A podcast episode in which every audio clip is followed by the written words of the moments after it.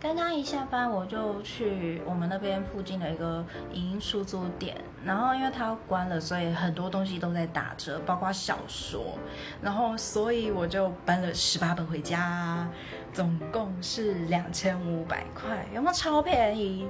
真的是超开心的，就是有点失心疯的概念啦。那个，嗯，像是夜之屋，我把整套搬回家，总共十二本，然后你呃堕落。天使，因为我已经有第四集了，所以就买了一二三集。